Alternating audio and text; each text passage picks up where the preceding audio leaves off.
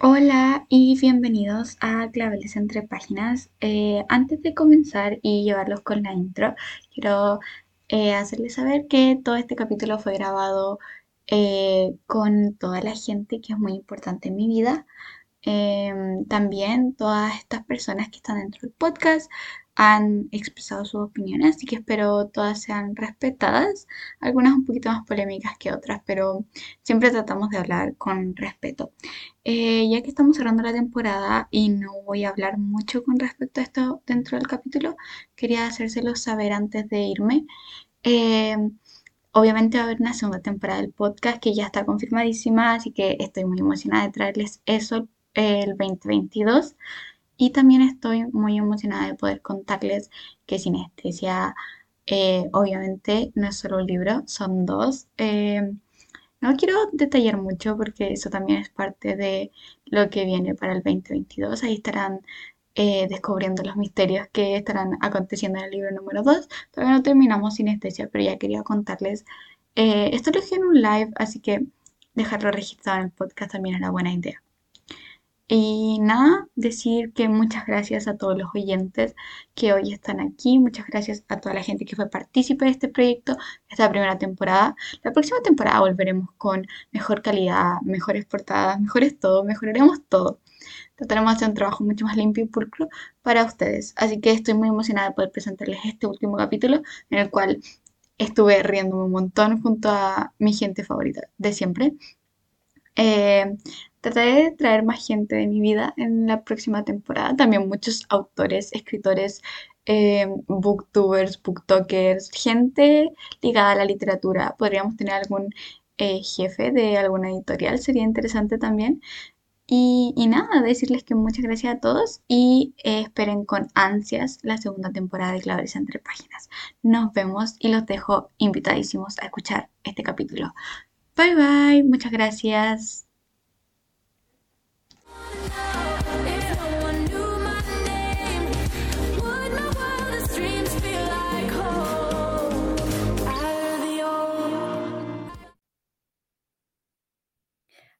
Hola a todos y bienvenidos a el último capítulo de Claveles entre páginas, ya el capítulo número 8. Wow, ¿cómo pasó el tiempo? Literalmente cerré los ojos y estábamos en el capítulo 8. Todavía recuerdo el día en el que grabamos con Domi y, todavía no puedo creer que hayan otros siete capítulos de entrevistas contando este también. Este va a ser más una conversación que una entrevista, eh, hoy tengo varios invitados. En este segmento específicamente tengo una invitada muy especial con la que voy a estar entablando y una conversación bastante interesante. Les voy a presentar a mi prima y also editora, así que espero le den la bienvenida a este podcast. Ya les iremos contando de qué hablaremos, así que voy a dejar que ella se presente para que la conozcan. Eh, bueno, eh, hola a todos. Yo soy la prima de Anaís, me llamo Sofía Urbina, tengo 18 años y soy su escritora no oficial, o sea, editora no oficial. Editora no pagada. Editora no pagada, de hecho, sí. Me debe mucha plata. Es, es como un cheque a fecha, piénsalo así. Tengo una fecha bastante larga de cobro. Y ya yéndonos más a lo que es esta conversación, hoy traje a Sophie porque en todos los capítulos de este podcast nunca les he hablado de mi libro. Bueno, el libro que Sophie me estado ayudando a editar, a crear, a, a que salga a la luz. Entonces, Hoy vinimos a hablar un poco con respecto a eso, cómo ha sido el proceso, cómo hemos estado trabajando. Para aquellos que no lo conocen, mi libro se llama Sinestesia, es un libro de fantasía medieval. Bueno, nunca sé cómo explicarlo, la verdad. ¿Cómo lo describirías tú? Eh, es que más que nada yo diría de que el libro es fantasía totalmente y aparte de medieval, pero tomando en cuenta de que, bueno, tú, tú eres la de la idea, yo más que nada le doy forma has estado incorporando, no sé, cosas LGBT que son bastante polémicas hasta ahora. Es como un tema bastante amplio para encasillarlo solamente en fantasía o medieval en este caso. La verdad es que siempre, siempre cuando me preguntan como, ¿de qué se trata tu libro? O hasta la misma sinopsis. Yo siento que la sinopsis del libro, empecemos por ahí, es la peor parte del libro. Siento que tú lees la sinopsis de, de sinestesia y no se entiende nada. Tampoco nunca sé cómo explicarlo. He tratado de resumirlo en muchos TikTok, pero, pero no, no sé, no sé cómo reducir una historia tan amplia a, a 100 palabras. No, es que se supone de que la sinopsis es como un resumen de todo el libro, pero al, principio, al principio cuando lo empezamos, cuando estaba desde cero, estaba súper bien pero ahora como Ahora no tiene ningún sentido. Yo creo que para empezar el próximo año va a haber que cambiar eso. Para también empezar el próximo año se vienen muchas sorpresas, cambios en, en las dinámicas y todo eso, pero eso lo profundizaremos ya el próximo año. Pero ya yéndonos como, sí, la sinopsis yo creo que es bueno, supone que es lo que tiene que atraer al lector, pero yo siento que nuestra sinopsis es, es un fiasco, la verdad. La intenté cambiar, la intenté cambiar, lo juro, pero es que no me salió, como que no sé cómo explicarlo. No, pero tipo, así, a primera vista, si uno lee eso, igual es un tema interesante tomando en cuenta lo de las promesas, que es algo que, bueno, si uno no lee sinestesia no va a saber qué son las promesas, entonces como una razón para leer la historia, según yo, yo lo veo de esa forma y así lo vi desde el principio y lo sigo viendo igual, la verdad. Aunque igual pienso que podríamos desarrollar un poco más la sinopsis y agregar más cosas para que... Cinco hojas de sinopsis. sí. más de una plano, más de lo que se puede decir, horrible. No, pero es que eh, más o menos una sinopsis siempre es como, no sé, 200 palabras, 150, y, y yo no, no puedo. En, cada vez que me preguntan de qué trata mi libro, es, es muy difícil explicarlo. Ya pasando al tema de cómo trabajamos, eh, hemos trabajado de varias maneras, ahora estamos trabajando creo que la manera más estable, que es, sí, eh, yo le mando los capítulos a Sofi. Sofi después me los manda corregidos como, como si fuera una prueba. Me dice esto está mal, eh, esto está bien, cambia esto, desarrolla más esto. Más detalle. Yo, detalle. Claro, yo odio esos comentarios. Detalla más esto. Yo, ay, detállate el culo. Pero no puedo. No, los lectores no saben lo que tú sabes, entonces es necesario poner detalle. Te lo repetió desde el principio. Odio detallar. Eh, pero he mejorado, hay que decirlo. he progresado. De verdad que sí, he progresado. Ahora actualmente casi no tengo que, bueno, editarte casi nada. Más que nada es como para que suene mejor. No, bueno, no sé cómo explicarlo, de desarrollar la idea para que suene mejor al momento de leerlo. Después de todas las correcciones que tú le haces y listo. Eso es como lo máximo que hago Tengo que decir que el escribir me ha hecho eh, cambiar mi percepción al leer. El otro día estaba leyendo el libro y fui y me salté, no sé, 100 palabras de descripción y me dio un cargo de conciencia porque ya dije, yo pensando en que yo odio escribir eso y que el lector vaya y se lo salte, porque no le importa. Y tuve que devolverme y leerlo porque no podía. Me dio mucho cargo de conciencia pensar en que yo tenía que escribir esas descripciones y después alguien se las iba a soltar. Así que no, fui y las leí, aunque no, me importaran. Hay que leer todo, ese es el punto. Y poner todo la mesa de la esquina tenéis que detallar por ese caso. Ay, sí, odio, odio las descripciones. Creo que las que más odio son las de las de los lugares. Porque la gente mm. no puede simplemente imaginar lo que tengo en la cabeza. Es como, no. no Pero que si no, describes el lugar, o en tal caso, no sé, por lo que hacen los personajes al entrar al lugar, para mí, personalmente, cuando tú no lo haces, es como que estuvieran parados como estatuas hablando, haciendo nada más. Entonces, como, ¿qué pasa aquí? ¿Qué, ¿Qué hubo aquí? Había una mesa, no había nada. Entraron a un cuadro en blanco. Entraron a una, una habitación en blanco, sin nada, así. Y no sé nada, están parados, simplemente. Eh, bueno, trabajamos con las correcciones, después yo le mando ya el texto corregido y ahí es como la última edición, donde ya tú te explayas y es como como más ver detalles, ver como emociones, como cosas así, ¿no? Sí, lo que tú no pusiste. La, que yo no puse. claro, es un trabajo en equipo. Em, hemos estado trabajando así, creo que ya por como un mes, un mm, poquito. Con este, dinámica, sí, un mes, yo diría como este un poco más, incluso yo creo como desde principios de octubre o desde la segunda semana de octubre más o menos. Mm, sí, por ahí fue cuando pasó el especial, fue un especial, pero no me acuerdo cuál. El No, de, El no, del... no, no fue un especial, porque el, el primer, eh, o sea, el especial... Creo que fue un capítulo. Debe haber sido como el 18, 16, por ahí. Más o menos, yo creo. Es que me acuerdo que parece que fue un capítulo demasiado largo y de ahí yo te dije que podíamos sacar dos capítulos de. Ay, ya, sí me acordé. Sí. Era, era un capítulo que quedó muy, muy largo. Era el Sí. capítulo, creo que lo narraba Blake. si Sí, no lo narraba mal. Blake, sí. Sí, porque yo tenía presupuestado dos capítulos de eso y terminaron siendo como tres, cuatro. Fueron como cuatro más o menos narrando la de, de Blake, sí. Sí, el cambio de narrador es algo bastante polémico. Una de mis amigas el otro día me dijo, me da miedo leer tu libro porque no me gusta el cambio de narrador. Y yo la quedé mirando y le dije, entonces no lo leas mejor porque cambia como cinco veces. Es que, bueno, no es como cambio de narrador, sino como el cambio de las perspectivas de Sun a Blake. Y bueno, después en este caso, el cambio de narrador sería cuando es omnisciente, en tal caso. Claro. Sí. Pero en el omnisciente es donde tú te explayas mucho más que con el narrador protagonista. Es el más fácil. Ahora Sí. entiendo por qué en el colegio no hacían leer puros narradores omniscientes. Es Sí. el más fácil. Todos esos escritores mintieron.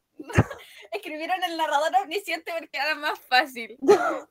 Todas, todas esas escritoras juveniles que escriben el narrador protagonista es una farsa. Es el más difícil.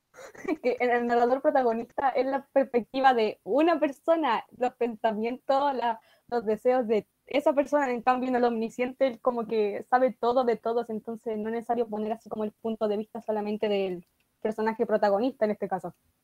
Por El eso es protagonista. Es una estrategia de marketing. Yo lo sé, porque después van y venden el libro del otro con la otra visión. Entonces ahí la gente queda como, oh, lo voy a ir a comprar solo porque es la otra visión. Sí, yo hice eso. Con Tú te leíste Crepúsculo. Sí, yo hice eso con Crepúsculo. Me enteré que estaba la segunda versión de Sol de Medianoche, la versión de Edward, y fue como, lo tengo que comprar, lo tengo que leer, y me lo leí. Bueno, decir que eso me parece...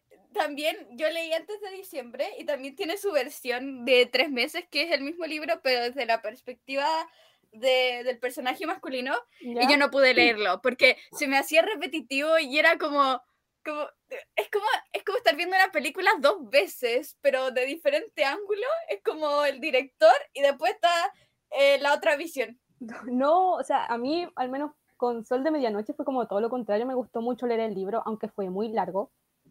Tenía como mil páginas, cerca de mil páginas más o menos.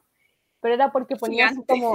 Sí, es que ponía toda la perspectiva del Edward, en este caso, así como las cosas que él hacía cuando no estaba con la vela y cosas así, cosas de su vida que no se saben y todo eso. Entonces, igual es una estrategia, una buena estrategia de marketing y todo eso, la verdad. eso nunca va a pasar con sinestesia porque aquí podemos ver muchas versiones No, sí, Entonces, pues tú pones la de Sun y Blake al mismo tiempo, todo mezclado. va a pasar va- no vamos a tener una versión de Blake eso, eso no va a pasar Es que tampoco es como necesario, porque narra en algunos capítulos, entonces, ¿para qué? Yo quiero hacerte una pregunta que he- la he tenido rondando y me la guardé para el podcast, que es Ya. que Sophie nunca sabe lo que yo voy a escribir. O sea, Ah. ella, ella recibe los capítulos sin saber lo que va a pasar.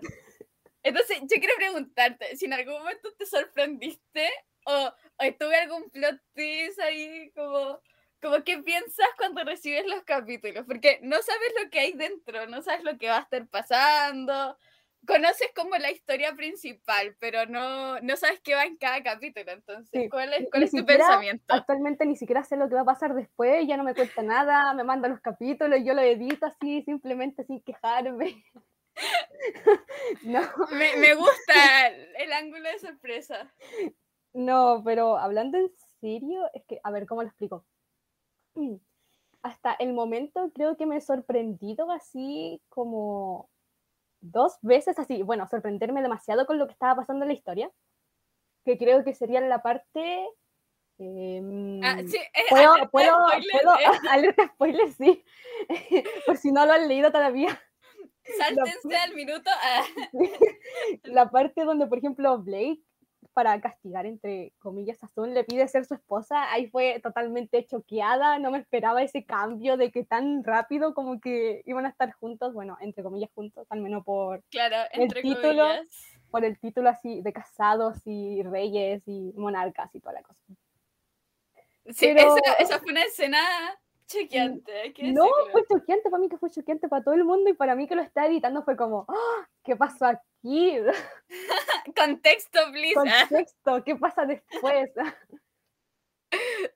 Sí. No, pero eh, la verdad me gusta no saber lo que va a pasar después. Eres un lector más. Sí, soy, soy un lector más, literalmente. Después de editar el capítulo, mandártelo, no lo vuelvo a leer cuando lo subes porque ya sé lo que pasa. Entonces, Claro, ya, ya sabes. Ah, Sí, me, acabo, me acabo de autorrobar un lector. sí, entonces no es necesario leerlo de nuevo porque ya sé todo lo que pasa. Bueno, y técnicamente creo que lo que puede pasar después, por la intuición. Intuición. Sí, porque cuando en el capítulo donde él le dice que se casen, entonces fue como ya me veo. Se van a casar, obvio. Se van a casar, obviamente, pero tipo en mi mente era como que al principio iba a ser una relación totalmente así como por el puro título, así como había mencionado antes, y de que entre ellos el amor iba a surgir después. Después así como de pasar tiempo juntos y todo eso. Y estoy segura que es lo que va a pasar, aunque no me lo digas. Spoiler, aunque no lo diga. No. Uno de los capítulos que yo. Bueno, la verdad es que yo cuando los escribo y pienso en lo que tiene que pasar en los capítulos. Esto lo he dicho varias veces, pero no sé lo que pasa capítulo a capítulo, más bien sé lo que pasa en general y sé lo Mm. que. Y, y ma- como que planeo lo que tiene que pasar para que llegue esa escena. Sí, Entonces, como, como lo que de entre medio, nunca, si me preguntas qué va a pasar en el capítulo 24, todavía no sé. Todavía no me siento a lo tengo que inventar, dice. Sí, lo tengo que inventar. Ay, bueno, nos pasó hace poquito en el capítulo 22 con el 23. l- Lo editamos esta semana y, y yo no sabía que yo no había puesto una escena en el capítulo 22 y la escribí pensando que lo había hecho y inferí que todo el mundo sabía que iban para allá. Si yo no me daba cuenta, lo íbamos a subir así, tal cual, y la gente iba a quedar muy, what the fuck, ¿qué pasó? Iban para allá y ahora van para acá. ¿Qué le pasa a Sun? Sí. Y, y tengo que decirlo, los capítulos 22, 23 han sido mis favoritos de escribir. Eh, me sorprendió a mí misma el haber puesto cierta escena que, bueno, ah, bueno, a mí, a mi parecer fue como extraño, fue como, what the fuck.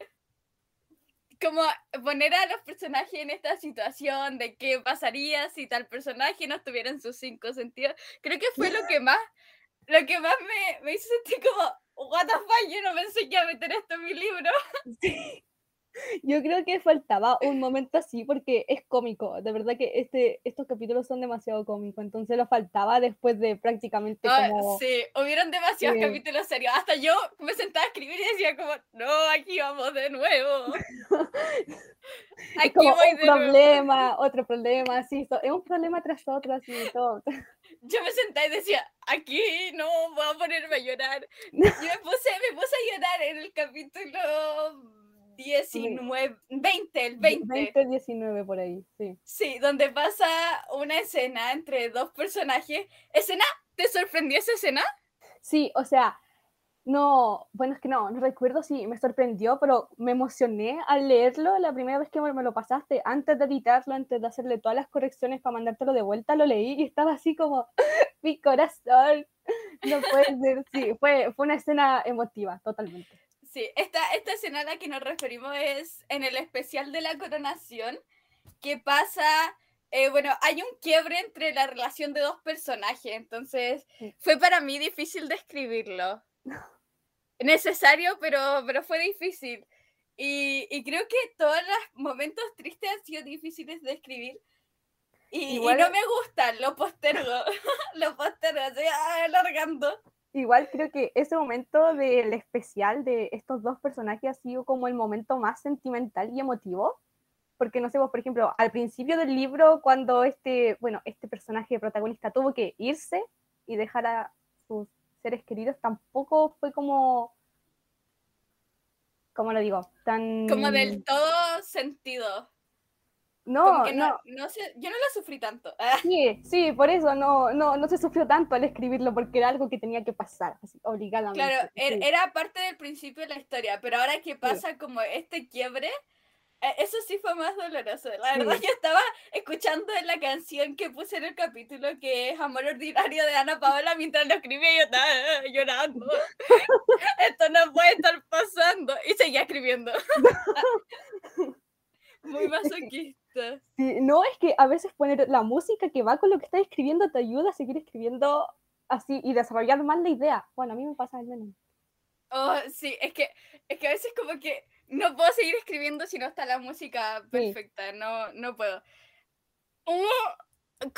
hablando de esta escena en específico, uno de los personajes involucrados, no la protagonista, eh, me llegó un comentario a mi Instagram y yo se lo he contado a todo el mundo porque me parece demasiado genial que mm, estuve haciendo una encuesta preguntándoles qué les había parecido el especial y todo eso, como para tantear al público. Y, y me dijeron que no les dio pena la escena y que odiaban, que odiaban al otro personaje. Y yo no, qué feo. Y que, ay, ay, de verdad. Y yo llorando. Yo, le puse tanto sentimiento a esto. me, dio, me dio mucha risa. Fue como, ¿de verdad lo odian? O sea, es, el personaje odiable del, del libro. Y yo que tanto lo amaba. Yo no creo que lo odien. Para mí que va a ser un odio así, como lo digo, pasajero. Porque después cuando conozcan más de este personaje lo van a amar. Puede ser, puede ser. Eh, hay muchos, muchos de los personajes están inspirados en, las personas de mi alrededor. Creo que es lo más fácil para un escritor. De todas las escritoras que, que he estado como tanteando a lo largo de las entrevistas, todas tienen como eso en común. Hace poquito, bueno, esto no es spoiler, bueno, para Sophie sí, porque todavía no sale ese capítulo, pero para ustedes no. Eh, cuando entrevisté a Alba, que es eh, la entrevista del capítulo número 7, ella me contó que varios personajes de su segundo libro estaban inspirados en sus amigas, lo cual me hizo mucho sentido porque muchos de los personajes de Sinestesia están inspirados en mis amigos. Hay uno inspirado en Sophie, obviamente. No vamos a decir cuál, porque ahí ya sería perder la magia del personaje. No vamos a decir qué personaje está inspirado en quién. Pero es mucho más fácil tomar como, no sé, la esencia, sí, la esencia de la persona que conoces y meterla como en una botella y decir como ya, este es mi personaje. Obviamente, ahora ya los personajes de esta etapa del libro, que vamos como, yo diría que un cuarto del libro, o un poquito más avanzado, como un tercio. Eh, ya esta etapa tienen sus propias personalidades, toman sus propias decisiones. Yo me siento a escribir y ellos, ellos se manejan solos. Yo ya no, yo ya no tengo control sobre lo que ellos hacen he perdido toda responsabilidad, así que cada decisión que pase, les juro que no paso por mí. No, pero aunque sepáis así, que ellos se controlan solo y prácticamente se escriben solo, la apariencia es lo que más se te complica a ti. Ay, odio hacer eso. Se me olvida. Yo le pregunté a la Sofía, ¿escribimos que este personaje tenía los ojos de este color o de este o este color? Eh, yo, yo muchas veces te tenía que decir, en este capítulo pusiste que tenía este color de pelo, y le dices que tiene este color de pelo, ¿con cuál lo dejamos? No puede tener dos. Se lo pasa, se lo tiñe, se lo tiñe, está en la época medieval y se lo tiñe así. Hoy eso me ha costado un montón. Mantener eh, la época medieval eh, hay, hay momentos en los que digo, uy, no quiero poner qué hora es, las seis del día. o, que ver la tele va a poner así. Claro. Están viendo Netflix. No, se me hace muy difícil, creo que es lo más difícil, aparte de las apariencias, que odio describirlos. Ya, ya dije, odio describir todo, lo odio. Soy, soy la, Los detalles para soy la peor describiendo, pero una vez lo hago ya me saco el peso de encima. pero otra de, e, eso es eso, de mantener la edad medieval, porque no puedes decir, oh, se fueron a caballo o se fueron en un auto. ¿Por qué no hay auto? No hay auto. ¿En qué se fueron? Hay, hay carroza, sí. se demoraron 18 días en llegar porque iban en barco. Ay, Yo trato de que todo sea lo más expedito posible, pero odio esas cosas, como prendió la luz. Ay no, prendió la vela, que darle la- Me acuerdo que al principio, cuando recién estábamos escribiendo los primeros capítulos, tenía que preguntarte así como constantemente en qué se transportaban, así como puedo poner de que se fue, eh, así, me acuerdo que te pregunté incluso, ¿hay auto? ¿Hay auto en ese tiempo? Caballo solamente, carruaje y todas estas cosas. Claro, No, sí, igual hemos, hemos mezclado, por ejemplo, la rueda. Yo no sé si existía en la edad medieval, pero que anden a carruaje por lo menos, porque no, no puedo seguir poniendo que anden a caballo. No, no, no me da ahí la cabeza. si, si no es caballo, es carruaje. No, no hay nada más en la, en la edad medieval. Los sinónimos. Hoy hablemos de los sinónimos. Oh. Carruaje, carroza. eh, vehículo de cuatro ruedas Vehículo con un caballo. ruedas. Con dos caballos, los carruajes tienen dos caballos. Y un, y un ¿Tienen dos? Dije cuatro. Ay, tienen dos.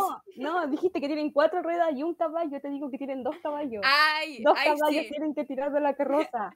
Tenían cuatro caballos y gigante la carroza. Pero eso también, los sinónimos. Ay, habitación, cuarto, eh, no sé, Alcoba. cuatro paredes. me, me perturban mucho. Tengo que, tengo, he aprendido a usarlos y, y creo que los estoy usando más en mi vida normal al hablar, pero ha sido muy difícil. ¿Cuántas maneras hay de decirle, no sé, a, a la misma habitación, al sillón, sillón, sofá? Sillón, em, sofá. hay, eh, ha- hay un montón de maneras de decirle las cosas que yo, yo ni siquiera sabía. Las expresiones, Ay, no. es esas esas las tuve que aprender. Sí. A la No. mala. No, me acuerdo que al menos con el tema de los sinónimos, ahora estás usándolo más, pero te tengo que recordar que en este último capítulo usaste una misma palabra en tres Le saqué en una misma oración. Le saqué screenshot porque me pareció muy chistoso no haberme dado cuenta de que escribí eh, fundir, se fundieron, Fundirme. fundirme. Y yo, ¿cómo? Y era una oración, era una, una no línea y pasaban media. de dos, sí, eran como dos líneas y en esas dos líneas estaban esas tres palabras juntas.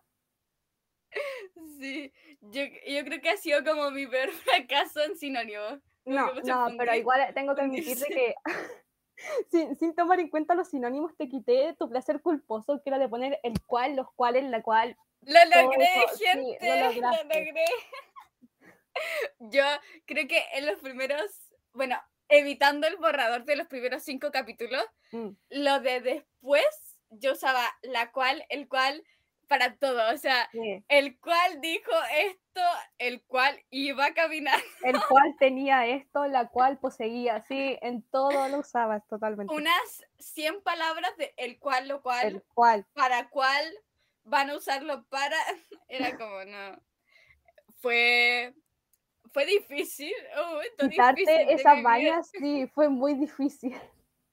Me acuerdo, porque yo siempre, siempre que te devolvía el capítulo te decía, cambia el cual, porque lo repiten mucho en todo el capítulo. Y después, en un nuevo capítulo me lo volví a mandar y yo leía y me encontraba muchos el cual de todas formas y era como, de nuevo, De- De nuevo, de, nuevo. sí. Y ahora, ahora te quité esa maña y estás aprendiendo con los sinónimos y ahora tienes que poner más detalle con respecto a las expresiones y Sí, emociones de los es- personajes. Sí, tengo que aprender a, a explayarme con las emociones. Como suelo sentirlas, bueno, es difícil porque es como, yo, yo cada vez que escribo me imagino así, es como ver una película y tener que describirle a alguien cada parte de la película. Mm. Es como, y dijo esto, y hizo esto, y sintió esto, y sus ojos dijeron esto. A veces sí, hay, hay es- expresiones que a mí no me hacen sentido, pero yo digo, "Mm, suena bonito. Ta, ta, ta". Es que hay que chamullar igual a veces. No, no, mentira. No, no. Pero es que si pones cierta emoción, yo te he dicho esto muchas veces, si pones cierta emoción, obviamente la cara de la persona va a tener cierta reacción, no es como que esté con cara de póker todo el tiempo y por dentro esté triste. O no sé. Es necesario. Hagamos un trend en donde inferimos lo que siente la otra persona si los, los escritores no tenemos que ponerlo. infirió que sintió esto. Ya, no lo pongo. Él infirió que el otro personaje sintió esto. Y Sería mucho más fácil para ti. sí, sería mucho más fácil. Eh, yéndonos como a los personajes, puedo decir que yo no tengo un favorito, pero sí tengo como un personaje que me gusta escribir un... ah, No sé si es un favorito, pero me gusta un poquito más escribirlo. Pero no es como que, que me guste más, sino que se me hace más Más fácil. fácil, yo Sí. creo. Conecto más con, con Blake, es obviamente. Creo que ese personaje lo creé en base como a todo lo que yo tus necesito en mi vida. expectativas, sí, tus Claro. expectativas así como de hombre ideal y todo. Sí, en, en mi mente es, es perfecto. Escucha alguna lectora mía en algún momento decir que Blake tiene una red flag. eh, fuera, ah, no, mentira. Puede tener sus red flags, es humano, es humano. Pero espero no escribir ninguna. y si la después- escribo, le echo la culpa a Sophie. Después Blake se convierte en el tóxico. No, de, la no, época, no. de la época medieval. No, Blake no va a ser, no va a ser tóxico, pero ese, ese es el fin de este libro, que Blake no sea tóxico. Poder Esa, crear esa es la meta, totalmente. poder crear al hombre ideal. Sí, porque no sé, no sé si tú tienes un favorito. Un Hay como favorito. algún personaje que digas, ay, me gusta Kiselka. Sí, pero no lo puedo decir porque va a ser muy obvio tomando en cuenta que dijiste que hay un personaje basado en mí. Entonces, Ah, ah, sería, Sí, ah, es tu sí, personaje. sí, es mi personaje. Es que está basado en mí. Entonces es mucho más fácil escribirlo cuando aparece porque está basado en mí. Entonces no es muy difícil imaginarme como... Es como, piensas lo que harías tú. Sí, exacto, pienso lo que haría yo. Pero lo Yo lo dije poco. muchas veces. Lo dije muchas veces. Son, al principio estaba inspirada en mí y ya después ella tomó su propia forma. Yo ya creo que nos alejamos, nos distanciamos. Ella, ella es como ya tiene su personalidad. No creo que ya nos parezcamos mucho. Creo que en los No, primeros no, capítulos creo, sí hubieron ahora- momentos en los que nos parecimos, pero ya no. no, yo creo de que, o sea, sí, en los primeros capítulos se parecían mucho más que ahora, pero ahora que creo que algo que todo vaya a cambiar de Sun es de que se pone muy ansiosa con ciertas situaciones. O cuando algo no sale como ella quiere, que es exactamente lo que te pasa a ti. Claro, en, en esos aspectos es, es muy yo, pero creo que Sí. fuera de eso, como en las reacciones que tiene, Lo demás O- todo eso. O en los sí. momentos, creo que yo no, yo no reaccionaría así en ningún momento. Creo que seríamos dos reacciones completamente diferentes. Tal Sí. vez lo que sentimos sí puede que sea similar. Puede que como en emociones tal vez es más fácil. Sí, pero como su forma de actuar y reaccionar en base a eso sería completamente diferente. Sí. Y lo que está por venirse de sinestesia e- es chistoso porque yo soy la única persona que lo sabe. Entonces como que cada vez que yo me emociono con algo que va a pasar, no le puedo decir a nadie porque si no sería un spoiler. Y no entiendo, Entonces- no entiendo por qué no me dices a mí si total voy a editar el capítulo de todas No, formas y los me- capítulos siguientes. Me gusta, me gusta el suspenso. Cuando lleguemos a la recta final, yo te voy a sorprender y no te voy a decir nada de lo que va a pasar. No, Vamos a dejar el suspenso. no Ese- pero. No, No. Ya, está bien. El, el segundo libro ya es una obviedad. Ya, no sé cuándo, yo no le voy a poner fecha porque me van a tener que dejar descansar a mí y a Sofi por Sí. al menos un mes de descanso libre, yo creo. Eh, pero sí, eso va a ser un descanso merecido después de terminar sinestesia. Y, y el segundo libro es una obviedad, depende de, de lo que estemos haciendo en el momento.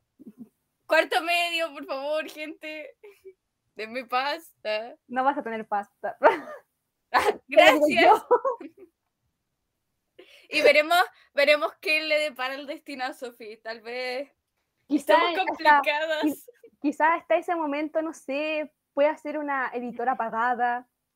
Ah, tal vez, tal vez para ese Tal vez, momento hayamos cre- crecido tanto. Pero ha crecido bastante, ha crecido bastante. Nunca esperé mil visitas, nunca.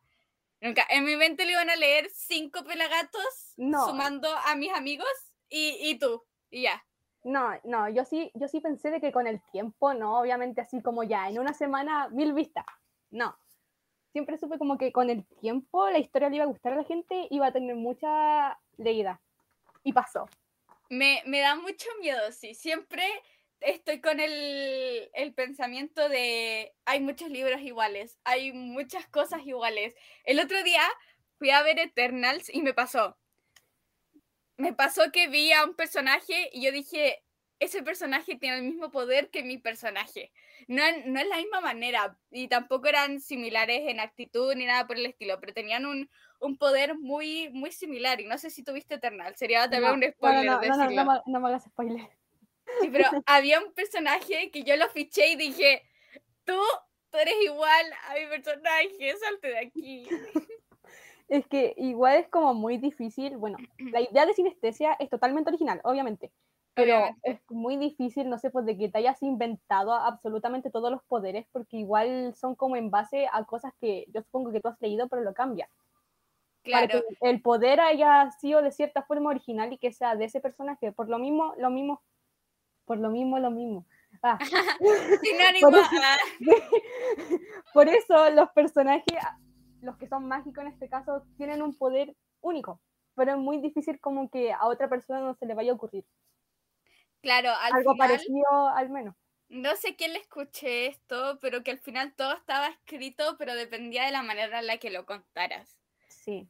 Como podemos tener 10 libros con el mismo cliché, pero tengo un favorito porque ese está narrado de cierta manera y tiene a, tal, a tales personajes y lo hace especial tal cosa y, y creo que al final es eso, la, es la manera en la que lo narre, es la manera en la que desarrolla a tus personajes y, y, y, trato de quitarme eso de la cabeza, como, como que hay libros que tienen lo mismo o hay libros que cuentan algo similar o, ya leímos esto mil veces, como que trato de quitarlo a mi cabeza porque siento que a veces es contraproducente que yo misma esté pensando en, esto.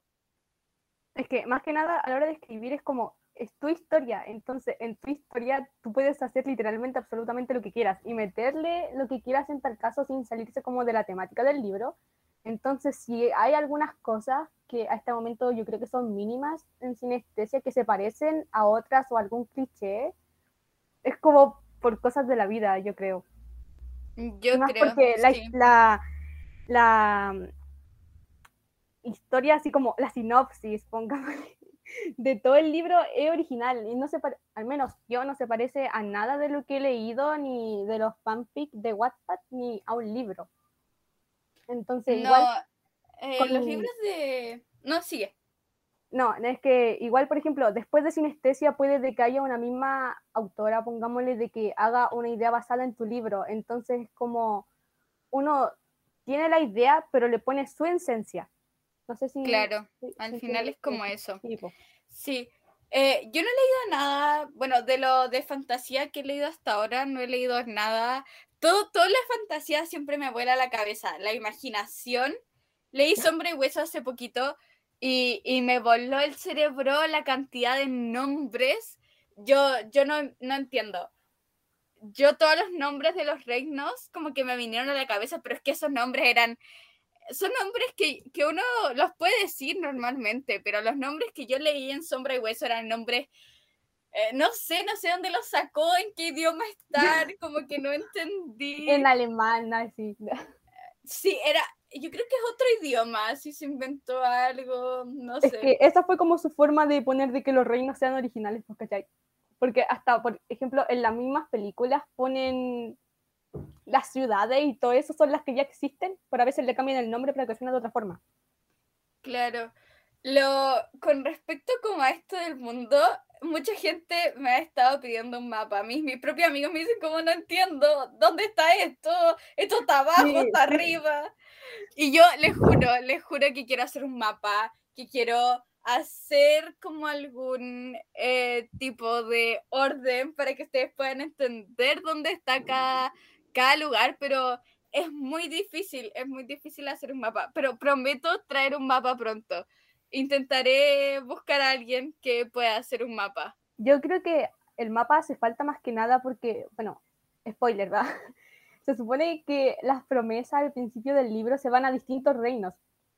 Claro, es como para entender a qué reinos se fueron. A qué reinos se fueron. Sí, pues por ejemplo, ahora que apareció X personaje eh, y nombran su reino, yo en este caso ni siquiera sabía cómo se llamaba el reino en el que estaba. Solamente los que más se nombran er, Eridia y listo. Y Dandeno, que era donde estaba Blake. Y los demás es como están en un, algún reino por ahí lejos de aquí pero ni tirado. Idea, ni tirado, ni idea cómo se llama el reino, ni idea de qué es el reino, de qué se caracteriza. Eso se sabe cuando lo nombran y listo. Claro. No, pero con, con respecto a los reinos, eh, siempre he querido tener el mapa, porque creo que de un libro de fantasía es como lo más no sé, mucha gente dice que lo más bonito del libro de fantasía, que tiene como un mapa y tiene su propia división y todas esas cosas. Y tengo la idea, pero la traté de hacer yo, yo que a veces me creo artista, pero no, no, no, un mapa, voy a buscar un cartógrafo.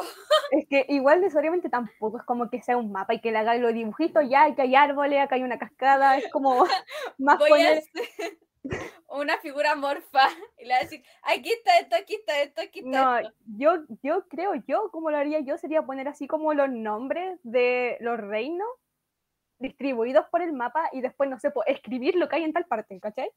En vez de dibujarlo. Porque en tu mente tú ya te imaginas cómo es. Vamos a hacer un glosario de sinestesia. Mientras estamos en el mes de vacaciones, voy a decir, ah, criatura número uno, hace tal cosa. También, también yo creo que faltaría eso, el tipo de criaturas que existen. Claro. Las criaturas más así. Porque en cada historia a veces se repiten como las criaturas, pero no en todos los libros son, tienen como las mismas. No sé, por ejemplo, una bruja blanca. En Asesino de Brujas es de tal cosa, pero aquí en Sinestesia, una bruja blanca. Hoy me van a perdonar, pero no me acuerdo qué escribí, pero sé que escribí una descripción de la bruja blanca ya. Entonces, como son diferentes cosas, son... Hay, hay criaturas que, por ejemplo, en un mundo pueden ser un unicornio y aquí un unicornio es diferente. No, un unicornio siempre hace lo mismo, pero era un ejemplo. Pero tiene poderes, así puede, puede hacer distintas cosas. Claro, por ejemplo, en Harry Potter, la sangre del unicornio lo hace inmortal. Aquí tal vez no lo hace inmortal. Te mata. Ah, Spoiler. Ah, no, mentira. no, pero también, por ejemplo, aquí tú has puesto híbridos más que nada, entonces, por ejemplo, igual es como necesario saber si hay más híbridos claro, en el mundo los híbridos. Me, hablando de eso, se me ha venido ese tema, los personajes secundarios. Yo me he dedicado en mi libro a darle una historia y un trasfondo a mis personajes secundarios. Porque yo la crítica que más hago eh, cuando leo un libro es que todos los personajes secundarios viven por el protagonista. Y yo odio eh, eso, odio que el personaje secundario esté como de lado y solo viva para la persona de la que se está contando la historia. Porque al final, si lo haces de manera realista, todos tenemos una vida. Y no es como que yo viva mm. por por otra persona. Entonces, al final, creo que es necesario contar la historia de, los que están como de lado, de los que no son protagonistas. Espero haberlo logrado, espero que lo estemos logrando. No, sí, hasta el momento como de los personajes que han ido apareciendo, incluso no sé, por ejemplo, de este personaje X que apareció en el capítulo anterior, también como apareció ahora, entonces te diste el tiempo de contar parte de su historia para que se entienda por qué hace lo que hace. Claro, porque eso toma las decisiones. Eso ya es como darle vida y no simplemente él hace esto porque quiere y porque es un personaje secundario y listo.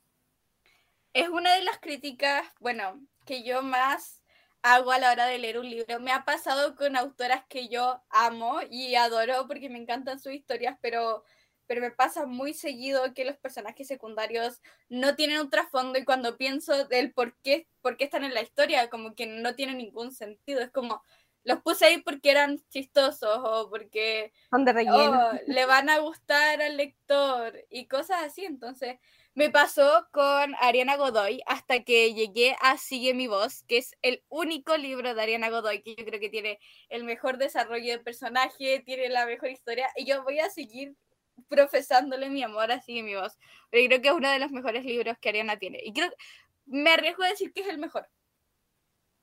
Qué fuerte, Nana, confesiones. Fuertes confesiones, Fuertes no. confesiones. Sí, y no digo que los otros sean malos, no digo que Atrás de ventana es malo o Mi desesperación, que fue uno de los libros que más me gustó, pero creo que hablando en tecnicismos, como tiene desarrollo de personaje, tiene una historia que te sorprende, que te engancha, que, que tiene buen, no sé, que todo tiene continuidad en la historia y tiene sentido, creo que es su mejor libro. Mm, Es que más que nada yo creo de que todo depende de la autora, porque en este caso de Ariana Godoy con, no sé, a través de mi ventana, ella quizás quería centrarse solamente en Raquel y Ares y los demás personajes como que no daba tanto detalle ni de sus vidas o algo parecido, porque no le era como, no eran tan importantes en la historia como Raquel y Ares, porque de eso se trata el libro. En cambio, tú quieres que todos los personajes como que tengan importancia, por así decirlo, por Sí. igual, aunque sean secundarios. Sí, y, y al final no es una, una, no es una mala opción, no es un mal recurso que tus personajes secundarios no tengan tanta historia, pero al final es como decisión del autor. A mí me gusta que tengan. Yo personalmente siento que, ay, tal vez estoy siendo muy realista, pero yo siento que todos deberíamos de tener una historia, porque al final todos tenemos como vidas propias y nadie vive por su amigo que está viviendo una historia de amor. Ah, eh, yo me siento el personaje secundario. Ah. Se siente identificada por su destino. Claro. ¿Dónde está la historia de los personajes secundarios que está en su pieza eh, escuchando Taylor Swift mientras llora? ¿Dónde está? ¿Qué le pasó? Tú, tú decís, tiene ciertos traumas y por eso está triste y por eso hace lo que Sí, hace. sí, Sí. por eso hace lo que hace, onda, necesito un trasfondo. Ya el trasfondo, bueno, ahí está una de las partes, el trasfondo que justifica las malas acciones, eso no me gusta. No, no, que, que tuvo una vida mala y por eso va y hace algo malo, no, no, no tiene, Pero es que, eh, sentido. Pero es que eso es lo que pasa. No es algo como que vaya a poner solamente porque sí, porque dependiendo de cómo, bueno, actualmente en la vida real, dependiendo de cómo nos crían de este chicos, es como la base de lo que vamos a hacer de adultos. Entonces es casi lo mismo que con los personajes, su vida pasada define mucho lo que son actualmente en un libro. Pero aún así, hay acciones que yo no justificaría con Ah, el no, po, pasado. no, no es justificar, pero a veces saber cómo lo que vivió el personaje en el pasado hace como entendible la razón del por qué lo hizo. Eso no significa que haya estado bien. Claro. Es entendible, no justificable. Es entendible, no el- justificable. Exacto. Sí, creo que ese es como el punto. Igual, de todas maneras, en, en Sinestesia eso no va a pasar. Ah, Yo ocupando todas las críticas y volviéndola a mi libro para que no me pasen. No, sí, pero... y ver Eternals me ha inspirado mucho. Es una buena película, por cierto. No me hagas que- spoilers, la tengo que ver No. todavía. No estoy diciendo ningún spoiler. Salió Chang-Chi en Disney Plus. No es tan buena como Eternals, pero es buena. Es buena, ¿cómo puedes decir que no es tan buena? Es muy buena. La fui a ver. Pero así, pero mira, cuando veas Eternals, te- tal vez es porque, no sé, porque sentí una similitud, sentí una similitud con Sinestesia, no es como que, oh, la similitud, pero tienen como, como un feeling similar y tal vez por eso me gustó más, pero, pero cuando la veas podemos conversar. ah. No, hasta ahora como de las críticas que he visto de Eternals en la película más que nada es como de que algunos criticaban que eran muchos personajes y como que igual era difícil entender así como a los personajes o por qué hacen lo que hacen los personajes o hasta los nombres y de que daban así como mucho desarrollo o trasfondo de una pareja que hay en la película. Una cosa así. Ah, cre- creo como que, que, le sí. ponen mucha atención a esa pareja o no, no sé. Eso entendí por las críticas. No me digas si es cierto o no. Eh, podría ser, eh, pero me dio mucha risa lo que dijiste de los personajes. Yo en los primeros 10 capítulos de Sinestesia sentí que estaba presentando 25 personajes y todos estaban como, ¿cómo se llama cada uno? Anotando, No, pero personaje. hasta eso nos pasó a nosotros. Me acuerdo que una vez te pregunté cuáles eran las promesas y a ti se, hasta a ti se te olvidaron en un momento. Yo las tuve que anotar. Sí. Tengo, tengo una, un documento que se llama eh, La Biblia de Sinestesia. Tengo todos los perfiles. Tengo cada personaje y ahora empecé a anotar las descripciones físicas porque dije, no se me puede volver a olvidar esto. Me, me tienes que dar las descripciones físicas a mí también, porque una de esas, no sé, pues yo digo de que tiene el pelo azabache y nada que ver, era rubio. Yo le mando foto, le digo así. Así, como, ah, ya, bueno. ¿Así igual? O le digo Así así. igual, le cambio algo. ¿Cómo describo esto? Sí, yo. ¿Así? ¿Igual? Sí, así. No, pero tengo. Ya tengo el- Y si me preguntas ahora el nombre de todas las promesas, te lo juro que no las puedo decir todas. Tendría que pensarlo. Hasta a mí se me olvida, así que ustedes tienen permitido que se les olvide el nombre. Es que son, Obvio, de los, de los principales no, pero de las promesas sí. es que son como las promesas, los amigos, entre comillas, de Sun, que la recibieron en Eridia, los que están en el castillo, los, no Es sé, mucha gente. los de Blake, no, son en mucha gente, se nombra mucha gente en este libro. Sí, es, es demasiada gente, pero ya, ahora ya estamos viendo gente como recurrente, entonces ya, ya se empieza a acordar el, el mundo de, de los personajes. De, aunque todavía no sé cómo vas a profundizar la vida de todos esos personajes, lo veo difícil, pero bueno. Yo estaba pensando, ya para ir cerrando, la opción de hacer eh, historias cortas para profundizar, como, como un Ah. spin-off, algo así Sí, sí, como sí, sí, sí. Igual sería bueno para no así como... eh, no meter tanta no historia meter de otros personajes dentro del libro. No, pero bueno, no, no es como meter tanta historia de los personajes, sino como so- so- llenar el libro de tanta información junta. Porque Claro, Es como lo que pasó en el capítulo ese, el de Blake, que era muy largo y te dije aquí podemos sacar dos partes de una porque es demasiada información para un solo capítulo. Es como, sería como lo mismo, pero con el Sí. sinestesia en general. Hubo una mención en uno de los capítulos que yo dije, necesito profundizarlo, pero todavía no he sabido cómo ni en qué momento lo voy a llegar a profundizar. Em, pero creo que esa es una buena opción. Tal vez como, como algún respiro de sinestesia, alguna historia corta, que puede ser chistosa, puede ser como, oh, ya entendí por qué este personaje hizo esto en el libro principal. y Sí, así. y de todas formas, igual no necesariamente esa historia corta tiene que ser como de un personaje, pueden meter así como máximo yo creo que tres. En este caso, si fueran Sí. las mismas promesas, así como tres promesas en, en la historia. Claro, yo creo que sería entretenido. Sería como más dinámico para los lectores, sí, para los lectores. Siempre los lectores, dice. La que no le gusta, la que- eh, la que no- la que no le gusta poner detalle, para los lectores. para- sería entretenido para los lectores. Para mí no, porque va a tener que poner detalles. Y Pero ya para, sí. Sí, ahí nos apoyamos. Ya para ir cerrando, eh, dejarlos completamente invitados a que lean Sinestesia en Wattpad. Tienen el link aquí en Spotify y también, bueno, si no lo están escuchando en Spotify, lo pueden encontrar en todas mis redes sociales. Yo siempre promociono mi libro, así que ahí pueden encontrar el link a Sinestesia. Si no, también me pueden buscar en Wattpad como Anaís Ritz con doble S, eh, la última. Y, y ya, me, nos vamos despidiendo. Muchas gracias a Sofi por darnos este tiempo de hablar del libro, de contarnos un poquito de cómo ha sido este proceso de escribir el libro junto a mí y, y de soportarme. Gracias por todo eso. De quejarme también porque no me pagas.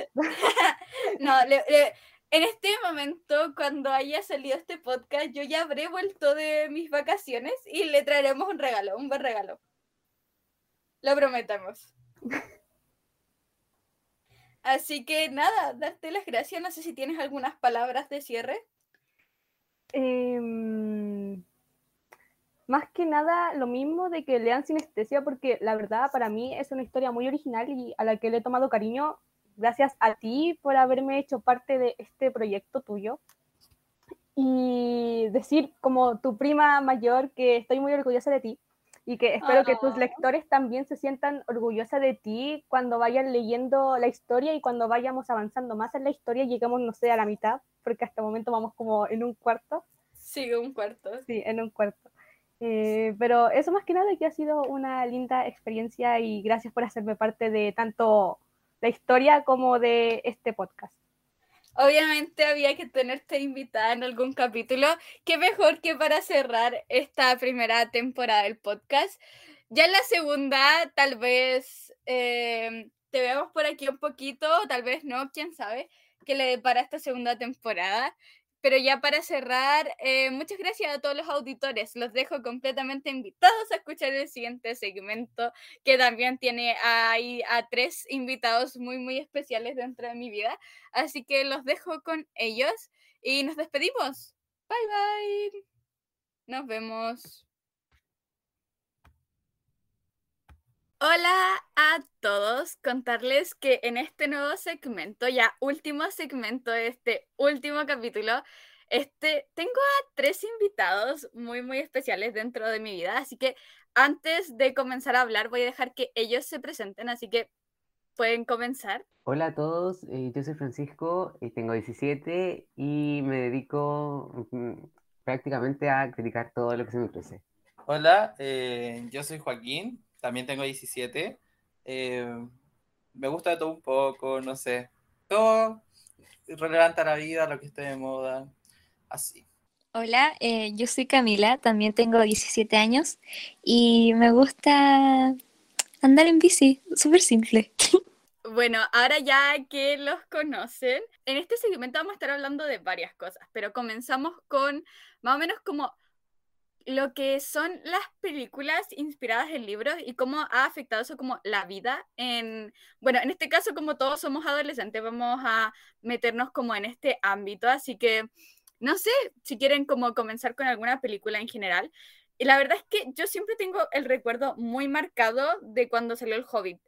Eh, no me gusta el Hobbit, pero aún así tengo como muy marcado como la estética de la película, los personajes, aunque nunca la haya visto porque no me llama la atención, ni la película ni el libro, pero, pero sí tengo como muy marcado lo que es como, como el, el haber visto que, que, que se estaba como estrenando. No sé si fue, creo que fue la última que se estrenó del Hobbit, pero tengo muy marcado eso, sobre todo Orlando Bloom. Creo que ese fue mi primer crush. Choqueados. Uh, eh, claro, bueno, creo que en específico en los libros que se vuelven películas hay como eh, algunos en particulares que son como muy marcados y que tú escuchas el nombre y conoces al tiro, aunque no los hayas visto, como son Harry Potter, eh, Alicia, em, los libros? Maze Runner, esos libros en sí como que pese a no haberlos visto, sabes que son libros que fueron adaptados. Entonces creo que tienen como un lado bueno y un lado malo, porque muchas veces estos libros tratan temas profundos, pero que no son abordados bien en las películas, muchas veces. En cambio, puede ser, por ejemplo, Harry Potter, que tratan los temas, cada libro se trata como eh, una película distinta, no intentaron mezclar todo. Entonces, eh, se fueron abordando como de mejor manera en algunos libros y en otros no. Yo leí el primero de Harry Potter y recuerdo que cuando lo leí pasó como una película en cámara lenta. Fue, fue muy extraño porque era la primera vez que tomaba un libro de Harry Potter y no son malos los libros, pero sí tengo que decir que tal vez, como fue el primero, yo me quedo con la película, pero sí tiene muchas cosas que, que se agregan como detalles al final, si uno es como eh, espectador de la película y de como las series de estos libros, como que al final siempre después de ver la película o el libro se agregan como detalles, pero creo que por eso se hace eh, esta combinación, como entre primero ver el, leer el libro y luego la película. Pero aunque ambas están correctas al final. Eh, no sé, por decir en mi caso, no he leído Harry Potter. Eh, he visto una que otra película, pero lo que como lo que llama la atención se podría decir que es como todo el mundo de la magia en sí, que podría ser así como que es con lo que más engancha eh, no, no que me guste o no me guste de Harry Potter, siento como que me agrada en sí, pero no es como que me fascina ver Harry Potter a mi punto de vista. Pero es como más esa parte como entre libro y película, sé que hay una crítica tremenda respecto a que las películas no se parecen a los libros, los libros no se parecen a la película, son adaptaciones totalmente extrañas, pero no sé, yo ahí en ese mundo ya no me meto. Hubo un boom demasiado grande cuando empezaron a salir estas sagas de libros, que fue las sagas de fantasía con esto de los Juegos del Hambre, Maze Runner, eh, Divergente. Y, ahí fue cuando salió el boom de estas películas que se inspiraban en los libros. Harry Potter, después salió los las películas de Maze Runner, la película de Bajo la misma estrella, que fue como un boom y como que todo este, en este tiempo estaba como los libros de John Green y los libros de fantasía, habían como dos lados. Yo sé que Francisco leyó Hash Hash, que ahora va a salir en película pronto. Bueno, llevamos años esperando la película de ese libro. No sé qué piensa. Eh, bueno, eh, espero que al menos sea como una adaptación un poco más fiel, aunque en realidad mm, también sé que las películas eh, de, que son adaptadas de un libro no, son, no apuntan al mismo público, sino que apuntan como algo más masivo o algo más general, al público que tal vez no, no pase todo el día leyendo un libro. Pero sí, eh, estoy bastante emocionado como para ver de nuevo cómo abordan esta temática porque es un libro que uh, trata como diferentes temáticas, pero que, que, son relatadas como de distintos puntos de vista. Entonces, como que me intriga cómo va a ser como la trama en sí, cómo lo van a abordar. El cambio de narrador. Hay un cambio narrador en la historia. Em, también hablando de las películas que van a salir ahora, está A través de mi ventana. Con la Camila hemos hablado bastante de esa película porque ha sido bastante controversial. A mí no, en particular, no me sentí del todo atraída por el avance que soltó Netflix hace poquito. Creo que fue rancio. Rancio lo diría así. Em, no me gustó la conexión que tuvieron los protagonistas. Creo que necesito ver más. Tal vez era muy poquito. Eran dos minutos pero sí, necesito ver más de ese adelanto. No sé qué piensa la Camila. Mm, yo cuando vi como los avances de la película, eh, creo que me lo imaginé como muy distinto al momento de leer el libro, porque como que los personajes y la, como que la conexión que tenía eh, no me gustó, como que no era para nada yo, con lo que yo había leído y fue como mm, quizás no tenga que ver la película o pueda darle como una oportunidad y quizás me va a gustar, porque tampoco es como que sea como un avance completo. Entonces, no sé, ahí hay que ver. Igual con lo que decía Francisco, es que apunta a un público más masivo, pero la verdad es que debería apuntar un poquito más a los lectores, que son los que llevaron al libro a hacer película, pero eso ya es como otra temática.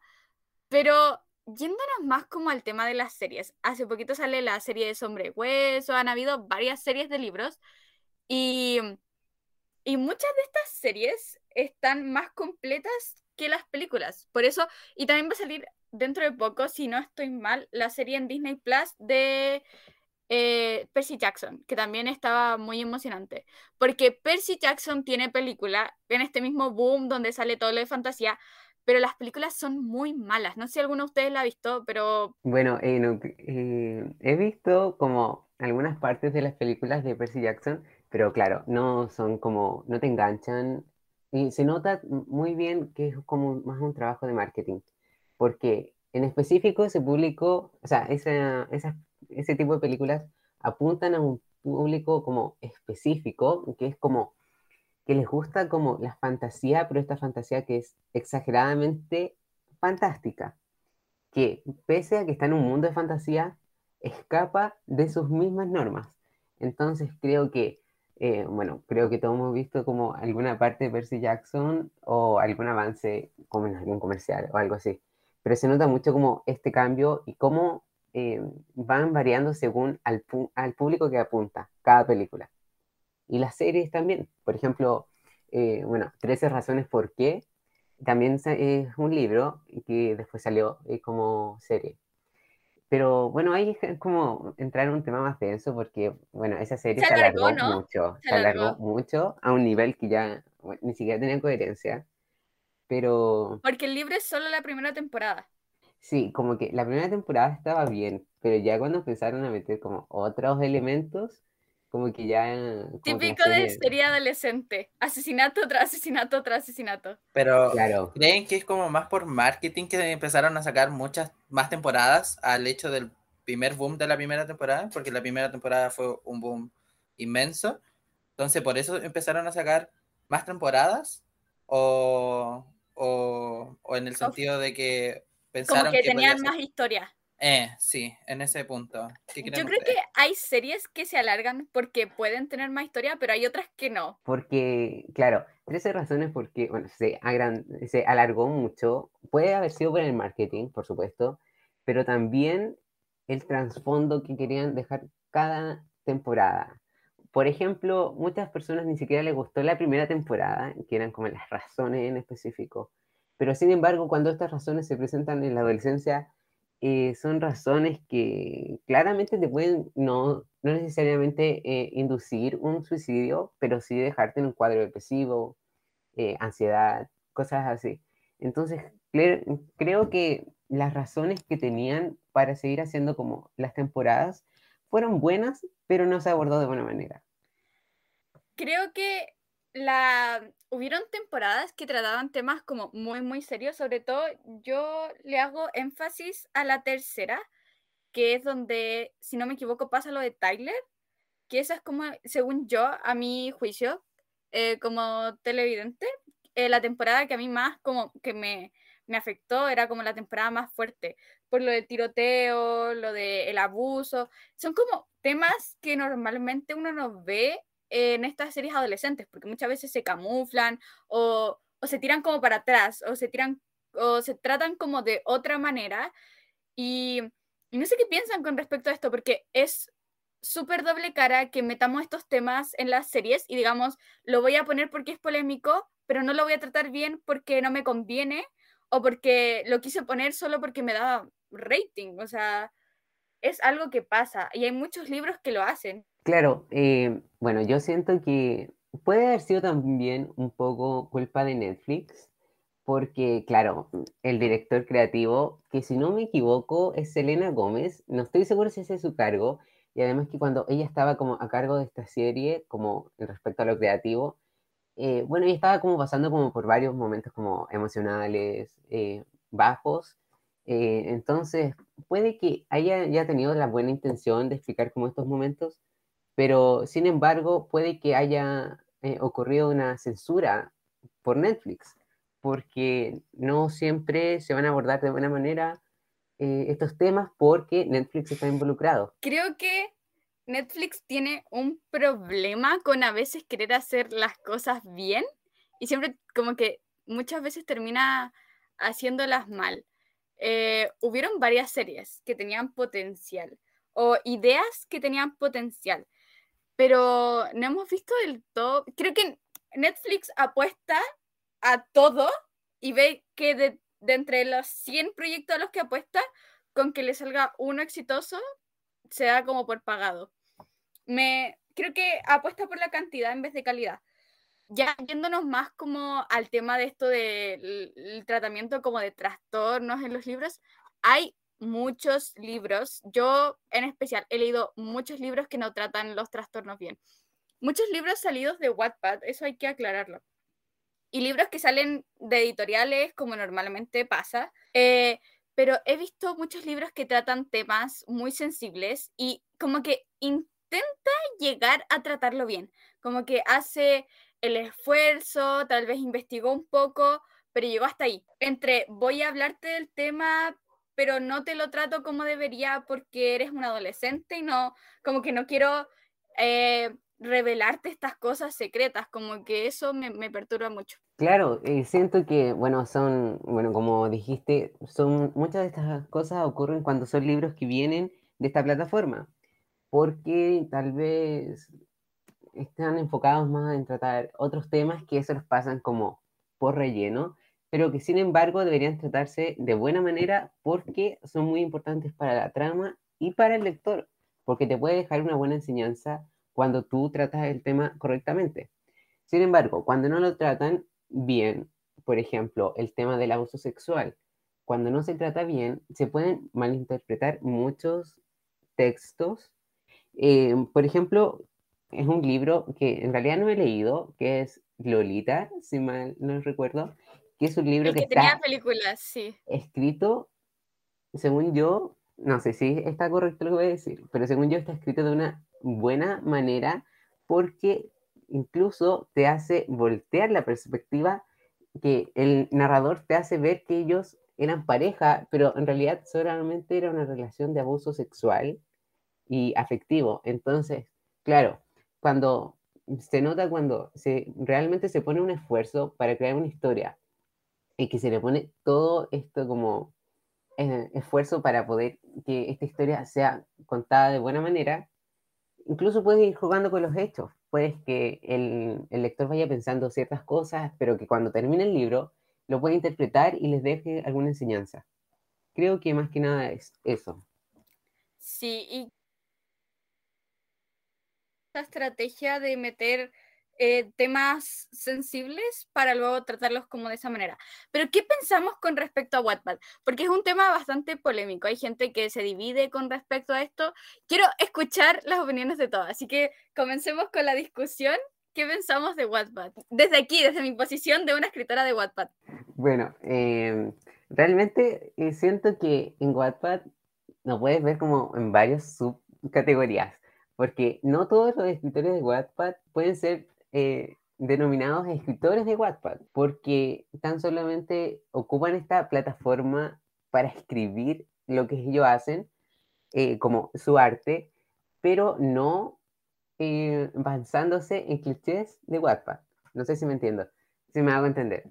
Porque, por ejemplo, las, estas escritoras de Wattpad que, por ejemplo, escriben sin investigar los temas que van a tratar, eh, son más que nada escritores de Wattpad y que no lo hacen con como con una vocación eh, certera. Como con, con, seriedad. Claro, solamente lo hacen como que si fuera un... Pero por diversión. Un, pasatiempo, claro.